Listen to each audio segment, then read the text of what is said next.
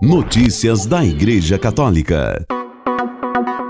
Quinta-feira, 2 de março de 2023, hoje é dia da Santa Ângela da Cruz. Ela superou o desprezo e fundou as Irmãs da Cruz.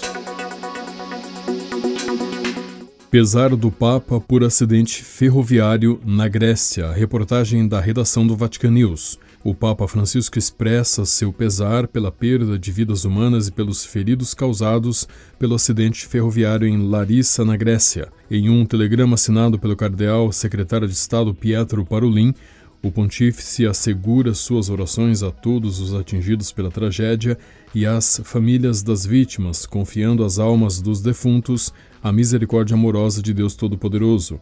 Em seguida, Francisco abençoa os sacerdotes e aqueles que estão prestando assistência, agradecendo-lhes por seu empenho e solidariedade. A colisão entre um trem de mercadorias e um trem de passageiros ocorreu na noite desta terça-feira, 28 de fevereiro, entre Atenas e Salônica, perto da cidade de Larissa. O balanço é de pelo menos 32 mortos e 85 feridos. Segundo reconstruções, três vagões descarrilharam alguns minutos antes da meia-noite no centro do país, após uma colisão entre um trem de mercadorias e um comboio que transportava 350 passageiros. De acordo com a mídia grega, trata-se do pior acidente ferroviário jamais visto na Grécia. Equipes de bombeiros e ambulâncias acorreram ao local. Guindastes também foram utilizados para tentar remover os destroços e levantar os vagões virados. Difícil também a operação para libertar as pessoas presas em meio aos destroços. Um dos vagões pegou fogo e várias pessoas ficaram presas em seu interior. Funcionários do hospital da cidade de Larissa relataram que pelo menos 60 pessoas ficaram feridas, muitas delas gravemente. O governador regional falou de uma colisão muito forte. O trem, o trem estava atrasado e tinha parado por alguns minutos quando ouvimos um barulho ensurdecedor, testemunharam alguns passageiros a bordo do comboio. Notícias da Igreja Católica. Papa Francisco na Hungria, publicados lema e logotipo, reportagem da redação do Vatican News. Cristo é o nosso futuro. É o lema da viagem apostólica do Papa Francisco à Hungria, programada de 28 a 30 de abril de 2023. A frase pode ser lida no lado direito do logotipo da 41ª visita internacional do Pontífice. Ambos foram divulgados esta quarta-feira, 1 de março, pela Sala de Imprensa Vaticana. No logotipo, o elemento central é a Ponte das Correntes em Budapeste a mais antiga ponte da Hungria que atravessa o Danúbio, símbolo da capital e do país, originalmente construída para ligar as cidades de Buda e Peste. Quer evocar o pensamento, reiteradas vezes lembrado pelo Papa, sobre a importância de construir pontes entre os homens. Nos dois pilares da ponte estão as cores da Santa Sé, amarelo e branco, e as cores nacionais húngaras, vermelho, branco e verde.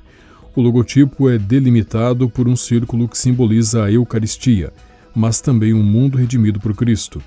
No lado esquerdo do círculo, uma cruz lembra o discurso proferido por Francisco em 12 de setembro de 2021 em Budapeste, no qual fazia votos de que a cruz se tornasse uma ponte entre o passado e o futuro. Notícias da Igreja Católica. As irmãs trapistas da Nicarágua que chegaram ao país em 2001 anunciaram que deixaram o país centro-americano após 22 anos de trabalho e serviço.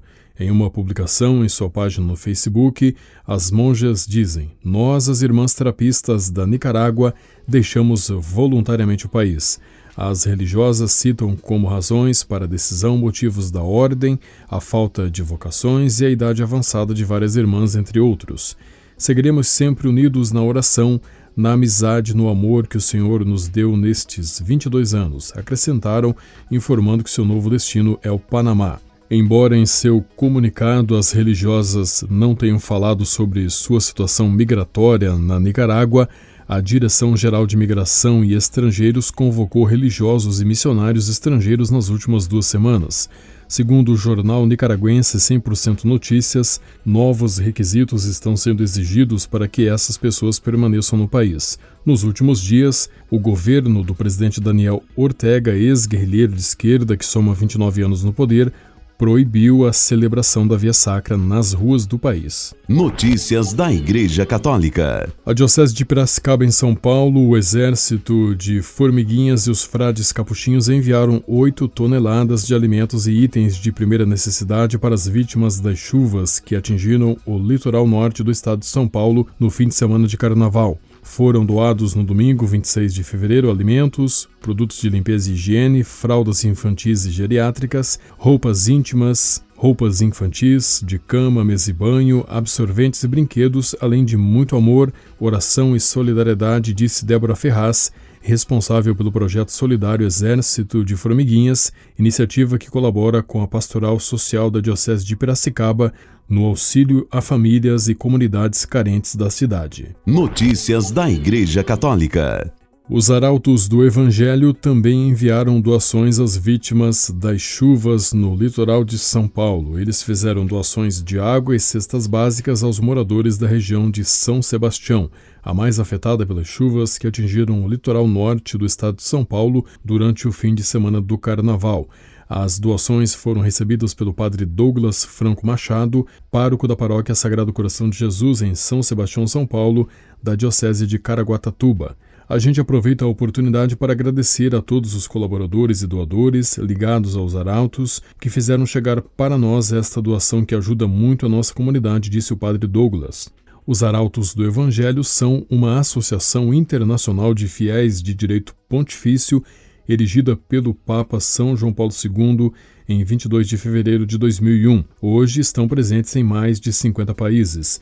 A associação foi fundada em 21 de setembro de 1999 pelo sacerdote brasileiro João Caladias, depois de se separar da Associação Tradição, Família e Propriedade, fundada pelo pensador católico brasileiro Plínio Correia de Oliveira nos anos 1950. Notícias da Igreja Católica. O padre mexicano Juan Solana, membro da Congregação dos Legionários de Cristo e diretor do Centro Magdala, está guiando a quinta peregrinação virtual gratuita, percorrendo a Terra Santa de mãos dadas com Moisés. Êxodo, Peregrinação da Liberdade. A quinta peregrinação virtual começou em 20 de fevereiro com palestras introdutórias. Segundo o programa, no domingo 9 de abril será celebrada a missa solene da, da ressurreição de Cristo e o ato conclusivo. Durante a semana de Páscoa acontecerão as palestras finais. A agência ACI e o padre Juan Solana contou que a ideia de fazer peregrinações virtuais surgiu durante a pandemia de Covid-19. Como levar as pessoas à Terra Santa, já que não podem vir pessoalmente como peregrinos? Vamos torná-los peregrinos virtuais, levar a mensagem de esperança a este mundo assolado pela pandemia, disse ele. O padre disse que em Magdala, terra de Maria Madalena, estamos no campo da ação da graça de Deus. Para nós é um sucesso se transformarmos uma vida, se dermos sentido a uma pessoa, a um grupo, a uma comunidade. Sabemos que as peregrinações realmente tiveram um grande impacto em muitas pessoas. É assim que nos contam em suas mensagens, disse ele. Solana contou que um peregrino virtual, depois de ter a oportunidade de viajar à Terra Santa, lhe confessou que pôde conhecer melhor os lugares sagrados graças às transmissões do Centro Magdala, já que pôde percorrer a região sem pessoas, sem pressões, sem limites de tempo. Sobre a presença dos cristãos na Terra Santa, o padre Solano disse que eles precisam de muito acompanhamento e formação.